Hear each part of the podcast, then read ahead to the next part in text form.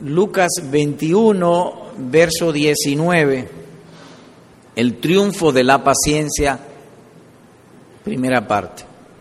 Leo. Con vuestra paciencia ganaréis vuestras almas.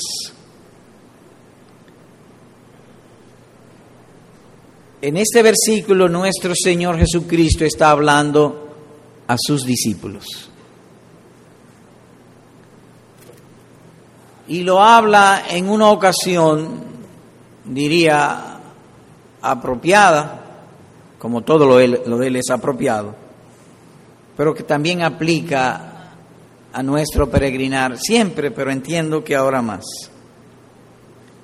Así que la ocasión fue cuando nuestro Salvador profetizó a sus discípulos de un tiempo de extrema adversidad. En el pasaje paralelo a este, él dijo estas palabras, y por haberse multiplicado la maldad, el amor de muchos se enfriará. Es decir, que él dice aquí, y es el pasaje paralelo a este, que se habría de multiplicar la maldad, que la maldad, la corrupción, la violencia, el engaño, la perversidad, la degeneración de los incrédulos iba a ser abundante, se iba a multiplicar o se va a multiplicar. Triste y desafortunadamente, Concomitantemente con eso, el amor de muchos se enfriará. Así que por un lado, y esto es lo que hemos dicho, extrema adversidad, por un lado, los impíos serán más impíos y más malos, pero la influencia de los creyentes va a ser más débil. Mucha maldad y poca santidad. Ese es el contexto en que nuestro Salvador da esta exhortación. O que sería un tiempo terrible. También dice el pasaje paralelo, habrá entonces gran tribulación, cual no la ha habido desde el principio del mundo hasta ahora, ni la habrá. Y si aquellos días no fuesen acortados, nadie será salvo. Y en el versículo 25 de este capítulo, el cuadro toma colores más funestos. Entonces habrá señales en el sol, en la luna y, en las estrellas, y en la tierra angustia de las gentes confundidas a causa del bramido del mar y de las olas. Así que el cuadro, la ocasión, con que nuestro Señor dijo estas palabras es sencillamente abrumador, escalofriante. Uno diría, wow. Así es más o menos lo que allí se está describiendo. Una escena perturbadora, perturbadora y escalofriante aún para el hombre más fuerte. En tal miserable estado, la gracia de Cristo brilla con intenso esplendor. Su oficio de Salvador lo manifiesta de una manera maravillosa, hermosa. ¿Y por qué? Porque en medio de esa extrema adversidad nos da el remedio cómo luchar y vencer. Con vuestra paciencia ganaréis vuestras almas. De modo que Él es Salvador en todos los casos, aún en el caso extremo en que nos encontremos. Cristo ha comprado para el beneficio de los suyos cómo luchar y triunfar. Con vuestra paciencia, dice Él aquí. Esto es, que a pesar de la debilidad de su pueblo, que en un contexto así la maldad sea muy grande y la santidad sea poca, aún así en la mochila con que nos manda la guerra ha puesto un arma para vencer y luchar. Paciencia. Con vuestra paciencia ganaréis vuestras almas. Así que es hermosa y consoladora la demostración que hace de su oficio de Salvador. Eso es Él, nuestro Señor y Salvador Jesucristo, a quien pertenece la honra y la gloria por los siglos de los siglos.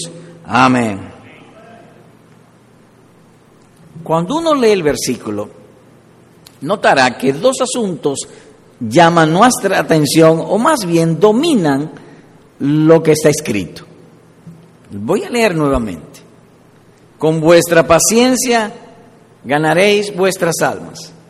Llama nuestra atención dos palabras, paciencia y ganar. De modo que el estudio lo vamos a concentrar en esas dos, ganar y paciencia. ¿Y cómo lo haremos? Lo haremos de este modo y rogamos que Dios nos asista o que más bien nos siga asistiendo en ello. Uno, ¿qué es ganar el alma? Dos, la naturaleza y operación de la paciencia. ¿Qué es la paciencia evangélica?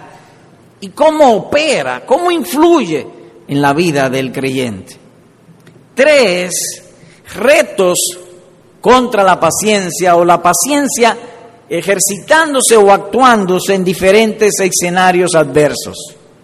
Cuatro, estímulos a la paciencia. Así que es posible que nos tomemos varios sermones para considerar este tema. Empecemos con lo primero. ¿Qué es ganar el alma? Porque nuestro Salvador dice, con vuestra paciencia es decir, el instrumento es un instrumento. ¿Un instrumento para qué? Para ganar el alma. ¿Pero qué es ganar el alma? Y la respuesta trataremos de darla en tres partes. ¿Qué es este ganar? Perseguir este ganar y disfrutar este ganar. Así que empecemos explicando ganar el alma. Dice aquí, ganaréis vuestras almas. Es decir, que hay el riesgo de perderla. Porque si dice que debo ganar, es que la situación imperante y el tema dominante es mucha maldad y poca santidad. A veces yo mismo me he, me he preguntado, ¿cómo es que hay tantos cristianos? Y la influencia no se nota ni en los gobiernos ni en las instituciones. Así hay muchos cristianos, pero es muy posible que estén enfriados. Que haya mucho, al mismo tiempo, mucho enfriamiento. El punto es que un estado o circunstancias como son descritas en este pasaje y en los pasajes paralelos, la tendencia prevaleciente es que la corrupción y la maldad nos van a llevar o nos inclinarían a perder el alma. Cuando hay mucho peligro, nos perturbamos, la mente se pierde, nos angustiamos, nos frustramos, no dormimos, tenemos miedos, cerramos la puerta y volvemos a cerrarla a ver si verdaderamente está cerrada, porque hay mucha maldad el alma se pierde, la mente se pierde, se le va el control. O que de algún modo seríamos arrastrados a desviarnos del sincero amor a Cristo, de la confianza en Dios. Por lo tanto, necesitamos ganarnos a nosotros mismos. Es decir, tener tranquilidad, quietud de mente, dominio propio, control, gobierno. Este ganar aquí Puede ser traducido también como adquirir, comprar, rescatar. Las malas noticias suelen alterar la realidad de las cosas. O a veces nos imaginamos una situación adversa y pensamos lo peor. Pero esa es la realidad, sí, no, no es así lo imaginamos. Perdemos. Ganar el alma es mantener pues esa quietud, esa calma, esa fe evangélica, esa confianza en Dios, a pesar de las pruebas, a pesar de las circunstancias. O que ganar el alma es libertarla de la turbación mental. Sería más bien la idea. Imagínese que usted está en un holgorio de gente, en una gran plaza o un gran mercado, miles y miles de personas, y, usted tiene la mente atenta por dónde fue, por dónde caminó, por dónde dobló, qué hizo, es difícil que pueda perderse, porque tiene su, su gobierno y su control puesto correctamente y actuando correctamente. Eso es más o menos ganar el alma.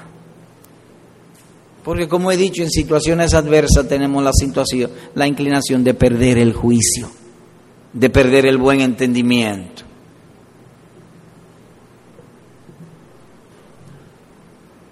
Hay veces en que usted se entere de algo, se dice algo y pierde la cabeza. A veces vemos noticias de asaltos, de crímenes y de cosas parecidas y uno piensa que le puede caer a uno. Y la mente se va, se entristece, se angustia, se llena de miedo, piensa lo peor. Se perdió. La impaciencia es lo que contribuye a ello. El hijo pródigo fue impaciente, su papá era muy rico y le dijo a su papá, dame la herencia que me voy, me voy para Nueva York, dame lo que me toca. Y le dio la herencia y vivió perdidamente, dice la escritura en Lucas 15. Pero un día volviendo en sí, es decir, que ganó la mente otra vez, ganó su alma, regresó a casa de su padre y fue allí honrado, exaltado, y por así decirlo, la historia fue un final feliz. Así que ganar el alma es eso, es ese tener ese control de la mente, es mantener el norte de la fe o el buen juicio evangélico o no alocarse. El hijo pródigo se alocó. Pero ganar el alma es no alocarse, a pesar de circunstancias contrarias. Señor predicador, usted sabe que yo tomo nota, ¿usted pudiera repetirlo? ¿O cómo no? Ganar el alma es mantener el norte de la fe o el buen juicio evangélico o no alocarse carnalmente a pesar de circunstancias adversas. Entiéndase que ningún ser humano podrá festejar su corazón con la esperanza de gloria a menos a menos que tenga ganada su alma, que su mente esté calmada, sedada, quieta, con buen juicio, en paz.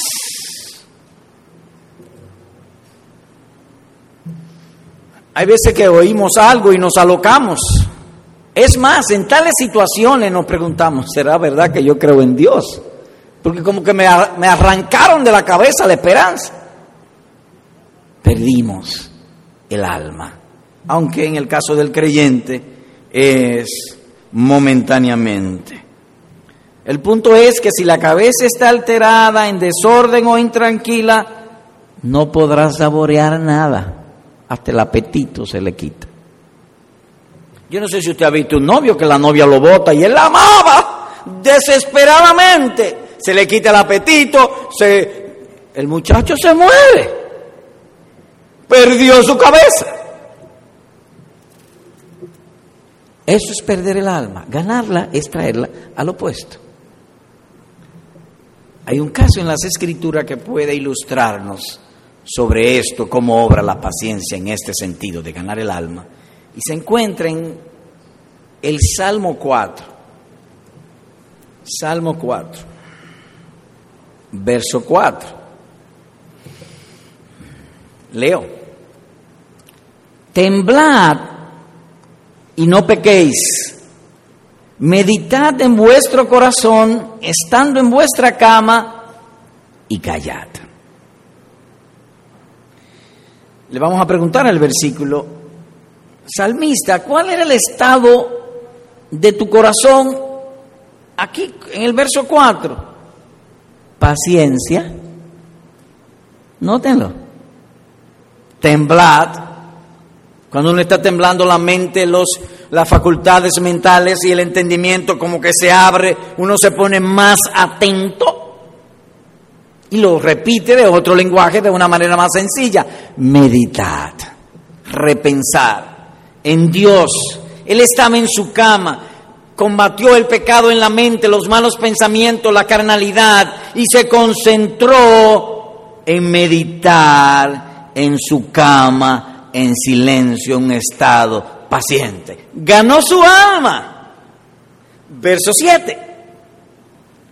Tú, Dios, Dice alegría a mi corazón mayor que la de ellos cuando bondaba su grano y su mosto. La alegría de ellos era de cosas fuera de ellos, pero la alegría mía es dentro de mí ganando mi propia alma, no con cosas fuera de mí. Y la alegría mía es mayor que la de ellos. Eso es ganar el alma. Es decir, mantener el norte de la fe evangélica a pesar de las cosas contrarias que pudiera sucedernos. ¿Y puedo yo obtener eso? Si Jesús lo manda, es que podemos hacerlo. Pero en fuerza humana, no, en su gracia. En su bendita gracia en nuestros corazones. Pero la Biblia también presenta un caso negativo de perder el alma. El caso de Saúl. Saúl se alocó no obedeció a Dios.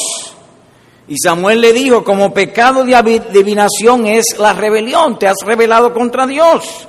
Y como ídolos e idolatría la obstinación, por cuanto tú desechaste la palabra de Jehová, Él también te ha desechado para no ser rey, dice primera de Samuel 15, versículo 23. Y dos capítulos más adelante, oiga lo que le pasó a Saúl.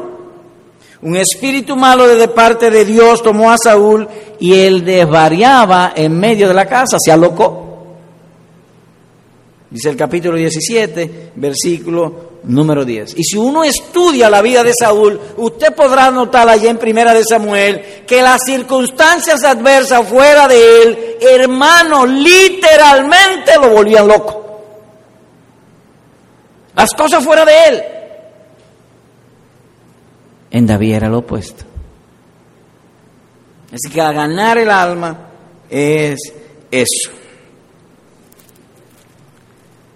Hermanos, Cristo profetiza circunstancias adversas, contrarias y difíciles para su pueblo.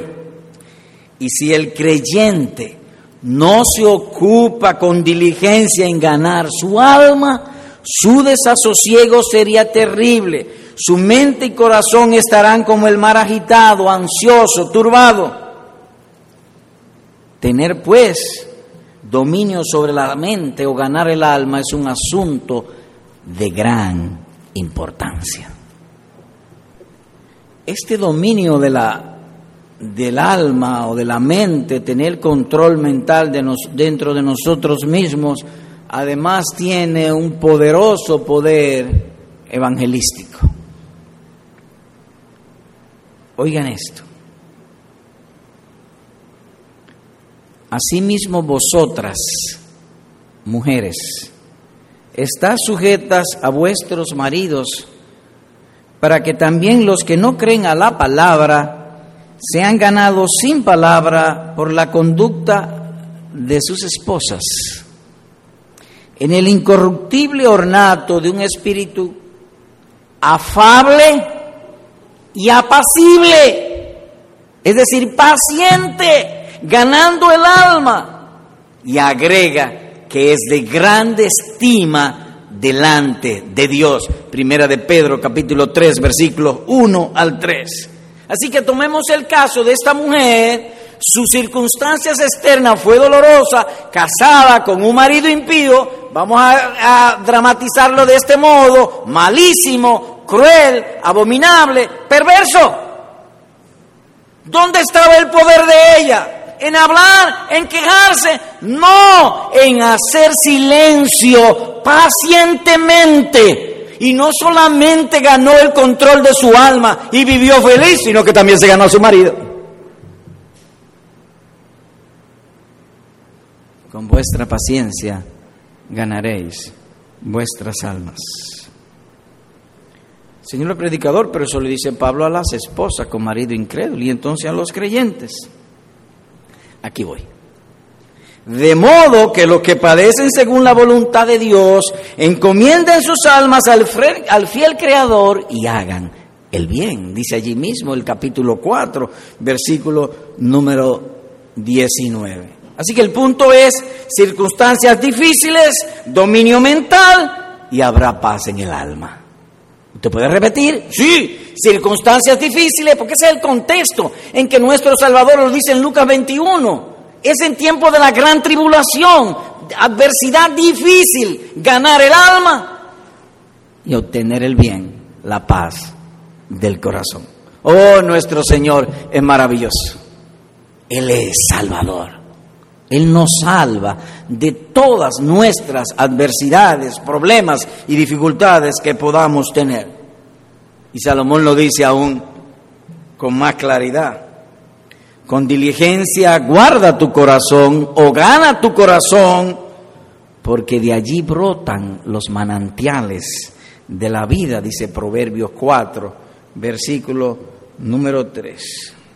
En otras palabras, controla tu ser interior y te deleitarás con paz y gozo evangélico. En eso de ganar el alma y la explicación que venimos dando, hay un ingrediente que es vital en ello. Así que le invito por favor a ir a Hebreos 12, por favor. Y el verso 2. Hebreos 12, 2. Estamos en aquello de explicar lo que es ganar el alma.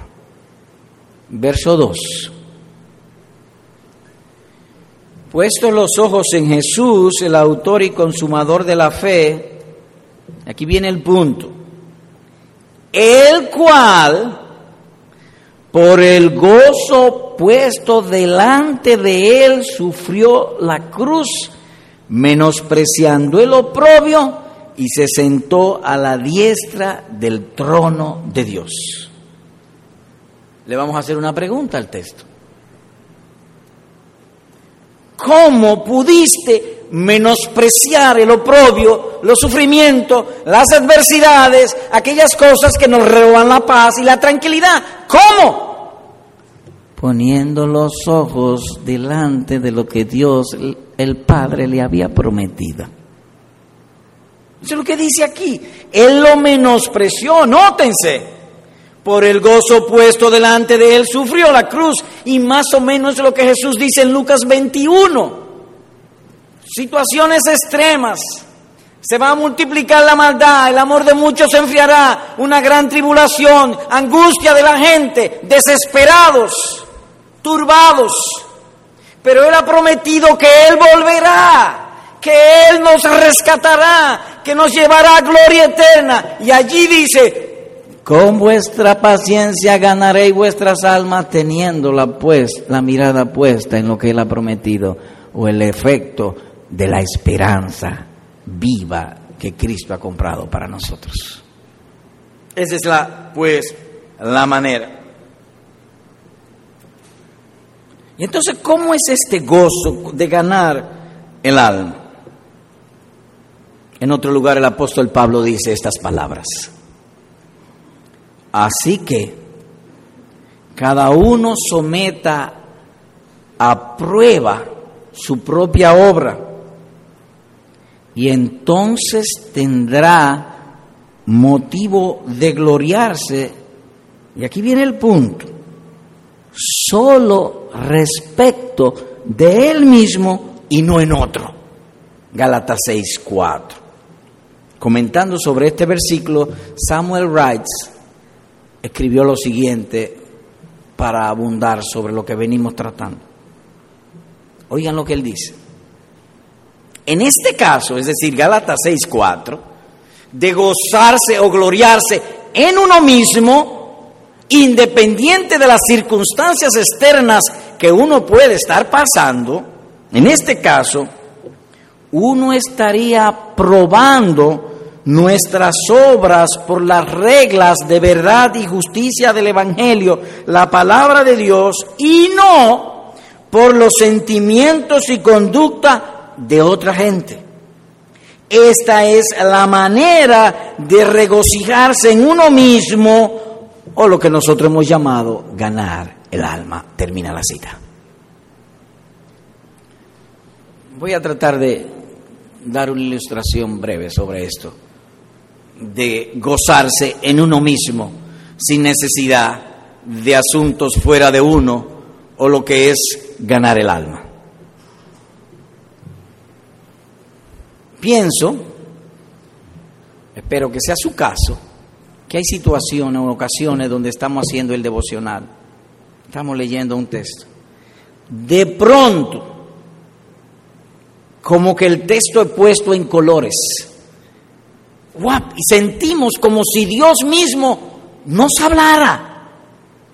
Nos olvidamos de todo lo que está a nuestro alrededor. Eso es ganar el alma. Eso es gozarse en sí mismo. Aunque esté el cobrador en la puerta o llevándote una demanda o un cáncer o lo que sea. Eso es ganar el alma.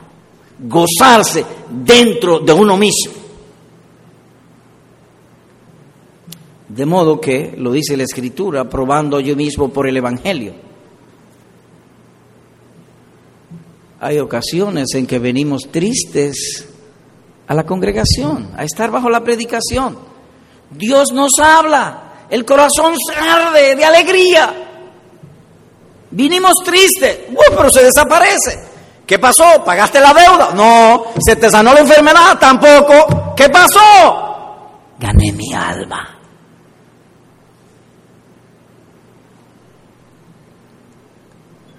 Así que en resumen, ganar el alma es mantener el norte de la fe o el buen juicio evangélico, en especial bajo las pruebas. Y este ha de ser el fin principal de todo creyente, o lo que en otro lugar se conoce, deleitarse en Dios. ¿Y por qué el fin principal? Y estamos ahora viendo lo que esto de perseguir este ganar.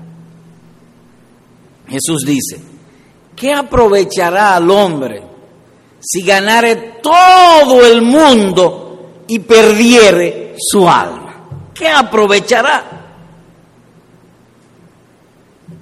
Mateos 16, 26 para los que llevan nota. Mi alma soy yo mismo, mi alma soy yo. ¿Qué hago yo con tener dinero, con poseer todas las cosas y que yo no sea yo? ¿Qué hago yo con eso? ¿Qué hago yo con tener bienes y no poder disfrutarlo o morirme? Yo no hago nada con eso. Y eso es lo que Jesús está diciendo allí. Nada ni nadie vale más que yo mismo. No, nada ni nadie vale. Yo no puedo valorar nada fuera de mí si yo no existo. Entonces mi primer valor soy yo, mi alma. Y eso es lo que Jesús dice, ganen vuestras almas en la presencia de nuestro Dios. Así que ganar el alma, atesorar allí el mejor de los tesoros que es Cristo Jesús, es mi mayor ocupación y en lo que yo debo gastar mi vida. Atesorar el Evangelio. ¿Y cómo sé yo el grado de ganar el alma que tengo? Tengo en mis manos un vaso, está lleno de agua. ¿Eso fue lo que le pusieron agua? En tu mente tendrás lo que tú le has puesto. Si le pones vanidad, vanidad. Si le pones evangelio, evangelio.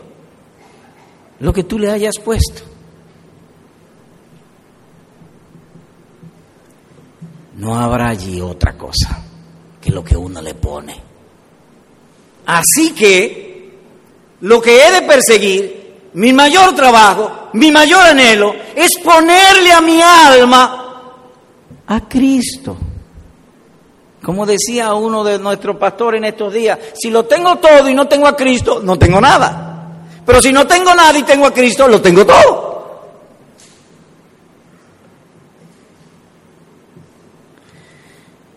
La facultad más fuerte que tenemos nosotros se llaman los deseos. Es una facultad presionante, inundante, constante, no toma vacaciones, todo el tiempo nos está demandando. Y tomemos negativamente el caso del rico. El hombre rico alcanza, por así decirlo, las tres metas de la codicia. Dinero, placeres y protagonismo. Las tres las alcanza. Porque él llenó su mente con esas tres. Y lo que está allí es esas tres. Pero el día de la muerte le va a suceder y murió el rico y fue llevado al Hades y en el Hades dando tormento. Es tristísimo, pues, que una persona gaste su vida en un hombre capaz, organizado, trabajador. Él convierte las informaciones en producir dinero, se hace rico para vivir finalmente en vergüenza. Perdió su alma, aunque lo haya ganado todo. La perdió. Qué triste entonces, en términos de aquellos que pierden su alma, que lo ganan todo pero finalmente a un estado de agonía, de tormento y de confusión perpetua. Oh, cuán glorioso es el Señor Jesucristo que vino a rescatar a ricos y pobres, a salvarnos. Así que el ganar el alma ha de ser nuestro objetivo, nuestro mayor interés. Dios ha puesto un gran valor sobre tu alma, porque tu alma vale mucho, muchísimo. Permíteme eslabonar algunos textos de las Escrituras en esta ocasión para preámbulo y destacar el valor del alma. Oigan esto. Los ángeles son todos espíritus ministradores enviados para servicio a favor de los que serán herederos de la salvación. ¿Para qué son los ángeles? Sirviente de los salvos, de los verdaderos cristianos, los ángeles.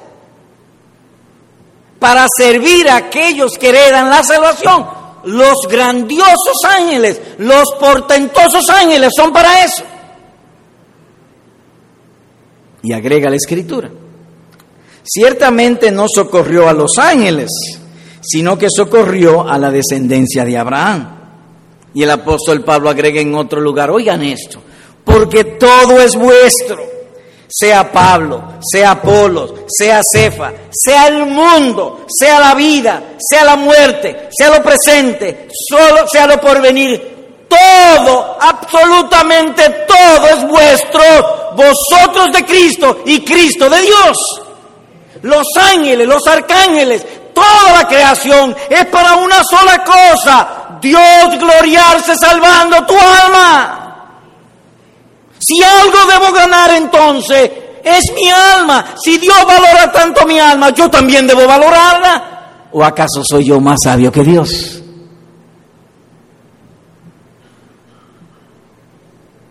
Así que el Señor ha atado todo lo que está en los cielos y en la tierra con el fin de promocionar la felicidad del ser humano, de ganar el alma, nuestras almas. Y después de todo eso, oiga lo que Dios ha decretado, que esto es simplemente maravilloso, hermoso. A los que aman a Dios, todo le ayuda a bien. ¡Wow! Los cielos, la tierra, los ángeles, todo es vuestro. Y además de eso, no importa, todo lo que, hagan, le ayuda bien. Dios va a hacer que le ayude bien. A uno con fuerte, a otro con caramelo, pero le va a ayudar. O lo que decíamos en día pasado, si para salvarte necesitas un cáncer, pues te van a dar un cáncer. Seguro que te lo van a dar. Contar de ganar tu alma. Y ni que decir la prosperidad, si lo necesita, pero eso lo busca todo el mundo, así que no lo voy a mencionar. Así que todas las cosas creadas han sido sujetadas para ganar el alma. ¡Wow! Maravilloso eso. Para que seamos felices por siempre. Un profesor o un catedrático universitario decía con no poca razón que las cosas, y especialmente él era un doctor en economía norteamericano, decía que las riquezas de este mundo son como las aguas del mar. Cuando suben de un lado, bajan de otro. Cuando yo alcanzo dinero, otro lo perdió. Cuando compro tierra, otro dejó de tener tierra. Y así todas las cosas de esta vida. Si alcanza fama, entonces te trae problemas y envidia de los otros. De algún modo, todo lo que alcancemos en esta tierra trae problemas. Cuando sube de un lado, baja de otro. Pero ganar el alma no. Ganar el alma no le quita a nadie. Ganar el alma trae provecho para mí y trae provecho para ti y trae provecho para todos. De manera que si hay algo razonable, conveniente, bueno, seguro es ganar el alma. Debo perseguir ganar el alma. Bien, hemos visto dos, lo que es ganar el alma y perseguir ganar el alma. Ahora entremos el disfrute de lo que hemos ganado. La felicidad de ganar el alma. Mientras más cercano sea el gozo, más fuerte y placentero. Yo puedo oír o leer un libro de alguien que se está gozando y alegrándose, pero es distante. Pero cuando soy yo mismo, es mayor. Y no hay nada más cercano para mí que mi alma. Eso es lo más íntimo, lo más cercano para mí. Eso es lo que dice David, tú diste alegría a mi corazón. A mi corazón. La de aquello por sus posesiones, por la prosperidad externa, por los bienes terrenales, pero la mía, dice él, en mi corazón. En otras palabras, Dios quiere que seamos felices. Señor predicador, tengo una pregunta. Ah, ¿cuál es? ¿Qué es la felicidad? Voy a tratar de decirte lo que es.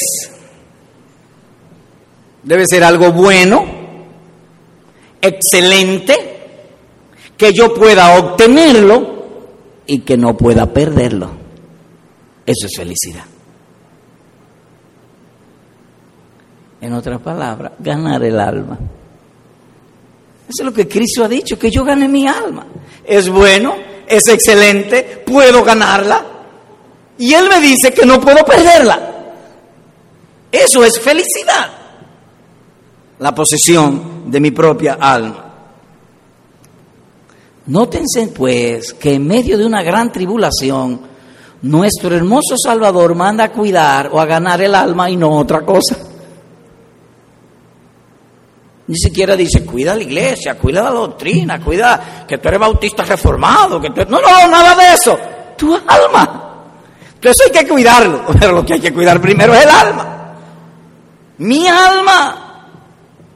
De manera que ninguna posesión fuera de uno es tan importante como el disfrute de mi alma. Nada es más importante que eso. Si somos honestos, tú y yo, y actuamos en concomitancia con eso, debemos llegar a esta conclusión, que los bienes de este mundo son difíciles de obtener y no hay seguridad de mantenerlos. ¿Cuánto trabajo da ganarse un peso? Y qué fácil se gasta. Salomón hablando sobre esto, dice de la manera siguiente, has de poner tus ojos en las riquezas siendo ningunas. Porque se harán alas como alas de águilas y volarán al cielo. ¿No ha visto usted hombre que es millonario, encuentra muchísimo dinero, hombre que lo que se llama máquinas de hacer dinero, se enferman con un cáncer, los médicos le cogen todo, los herederos se reparten todo y ellos mueren en miseria? Como alas de águilas se fueron. Y él agrega, hay un mal doloroso que he visto debajo del sol las riquezas guardadas por sus dueños para su mal. ¿Cómo? Riquezas guardadas por sus dueños para su mal. Proverbio 23, 5, Eclesiastés 5, 13. Señor predicador, otra pregunta. ¿Y por qué usted habla tanto de la riqueza y del dinero? Ah, porque Jesús dice, no podéis servir a Dios y a las riquezas. De donde nosotros inferimos que el mayor competidor de Cristo o del amor a Cristo son los dólares o el dinero. Por eso enfatizamos, porque tú andas buscando dinero, yo ando buscando dinero y todos andan buscando dinero. Todas las actividades de los seres humanos tienen ese solo propósito.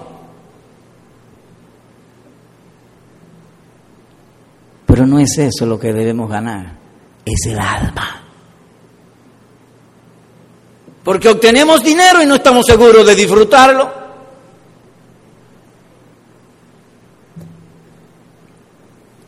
Hay una familia en Santo Domingo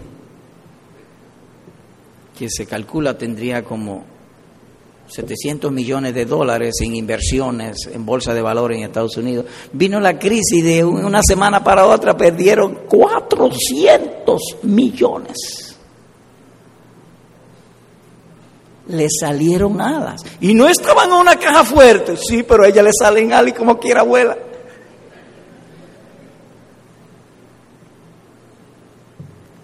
El punto es, amados hermanos, que ninguna posesión se disfruta tanto fuera de uno que como mi alma dentro de mí.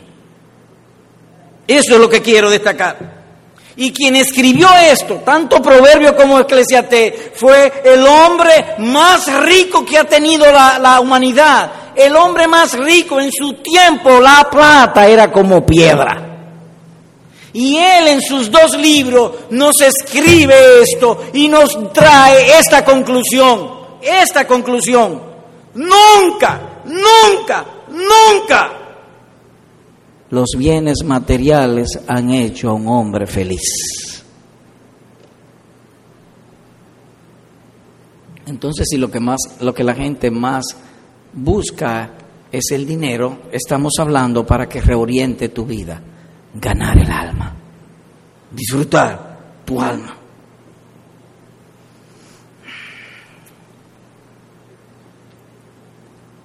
¿Qué significa aquello de disfrutar el alma? Ninguna cosa creada podrá separarlo del amor de Dios que es en Cristo Jesús, Señor nuestro. Eso es lo que tenemos nosotros que ganar. oye esto, ninguna cosa creada. No hay cosa creada, visible o invisible, que pueda separar a un hombre de Jesucristo. Entonces mi trabajo mayor y más importante es ganar mi alma y disfrutarlo, deleitarme solamente en Él. Esto es poseer el alma.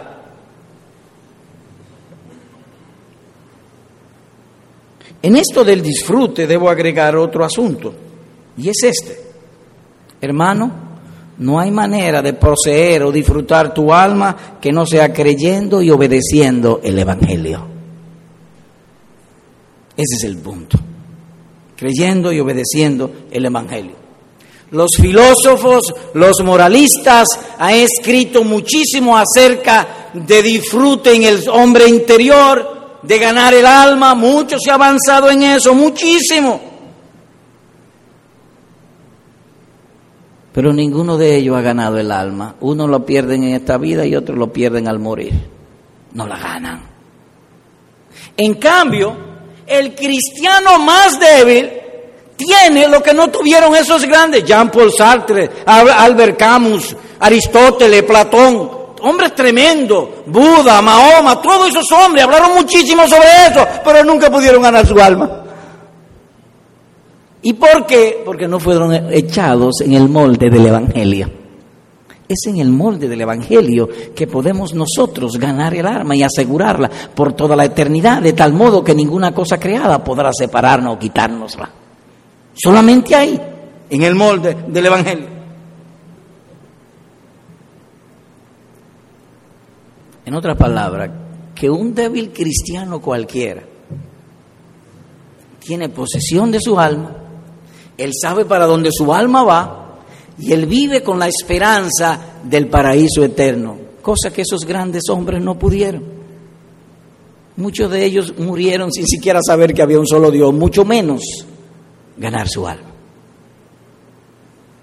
Oye cómo habló uno de esos que ganó su alma. Oiga qué dijo él. Oiga qué hermoso esto. Esto que él escribió no lo puede escribir ningún moralista, ni ningún filósofo, ni ningún intelectual, ni ningún rey, ni ningún presidente, ni ningún hombre grande en esta tierra.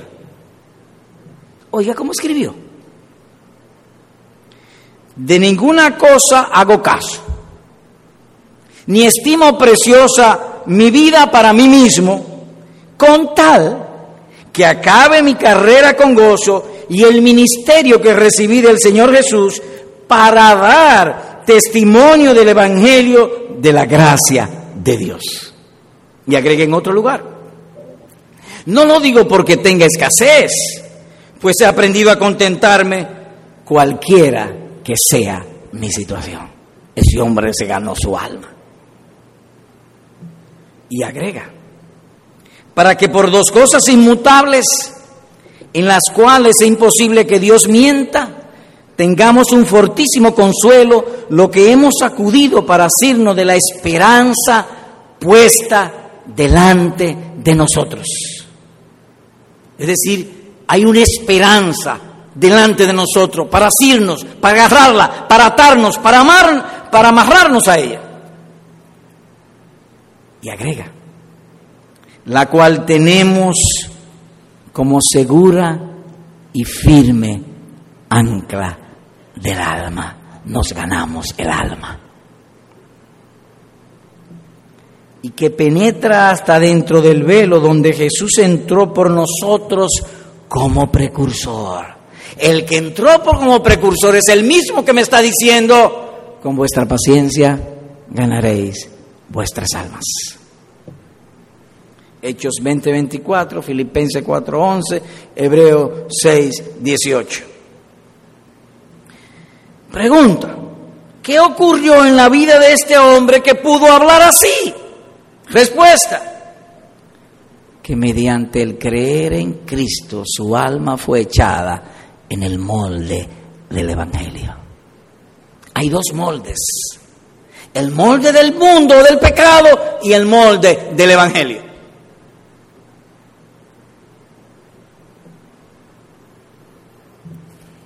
Tenemos en una ocasión una situación,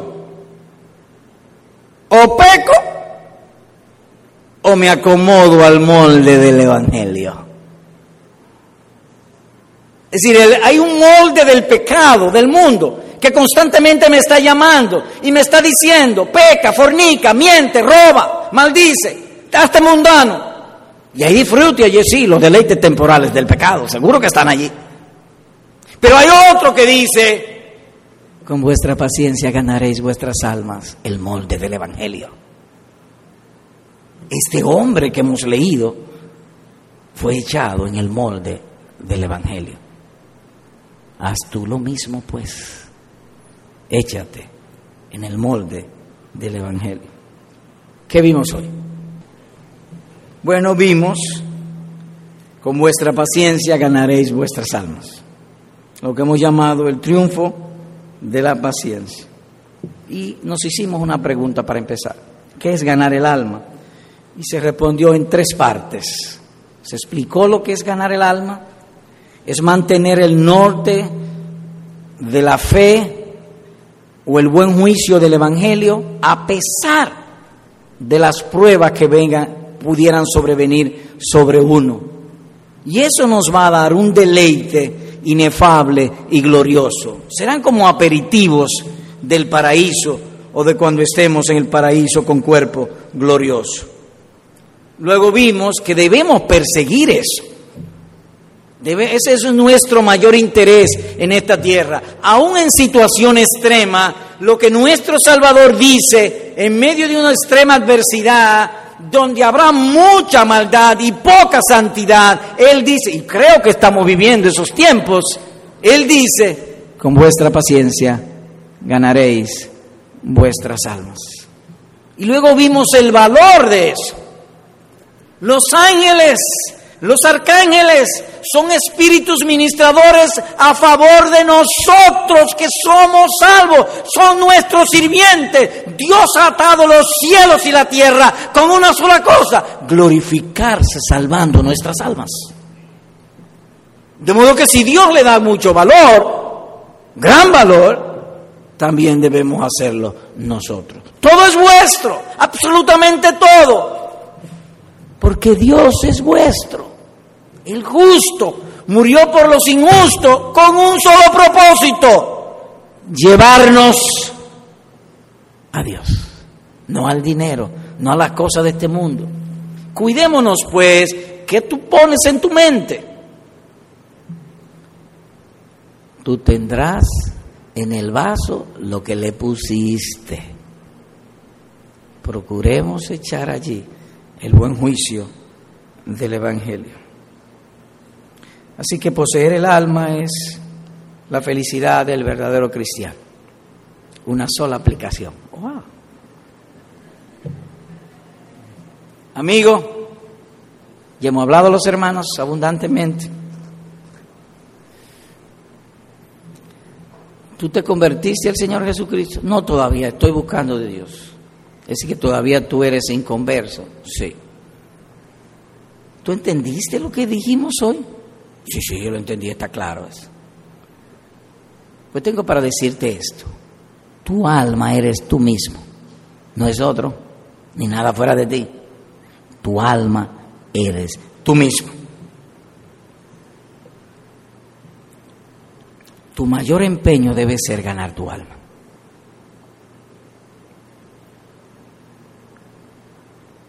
Cuéntase el caso triste y desafortunado de una señora en un barrio, había trabajado muchísimo, había hecho una casita decente, de buenos muebles, televisión, DVD y todas esas cosas.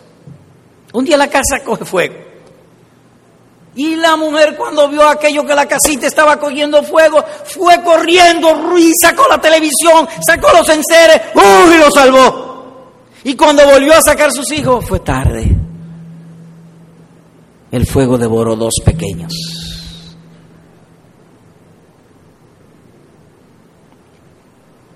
El impío está dispuesto a, a perderlo todo o a ganarlo todo las cosas de este mundo, los deleites temporales del pecado, la fornicación, la idolatría, los deleites temporales del pecado, pero no salvar su alma. Le va a pasar como aquella mujer cuando venga y despierte, los hijos están consumidos por el fuego.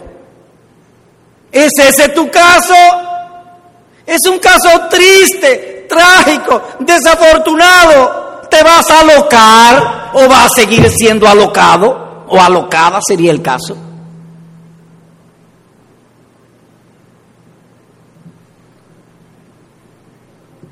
Los impíos están dispuestos a morir por su carnalidad, pero no para salvar su alma.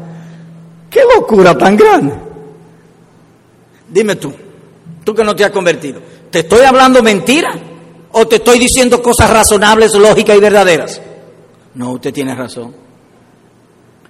Dios te ayude a que tú seas y actúes de acuerdo a tu buena razón. Aun si cometieras la locura de aquella mujer con salvar las cosas y los muebles y no su hijo, aun si fuera ese tu caso, solemnemente te digo, hay remedio para ti. Oye lo que el Señor Jesús dice. El que quiera salvar su vida la perderá, pero el que pierde su vida por causa de mí, por el Evangelio, la ganará. ¿De qué le vale a un hombre ganar todo el mundo si perdiere su alma? Así que solemnemente concluyo con estas palabras, querido hermano, querido amigo o amiga, solemnemente te digo esto. Ven a Cristo, cree en el Señor Jesucristo y ganarás tu alma. Sea pues este un día de salvación. Amén.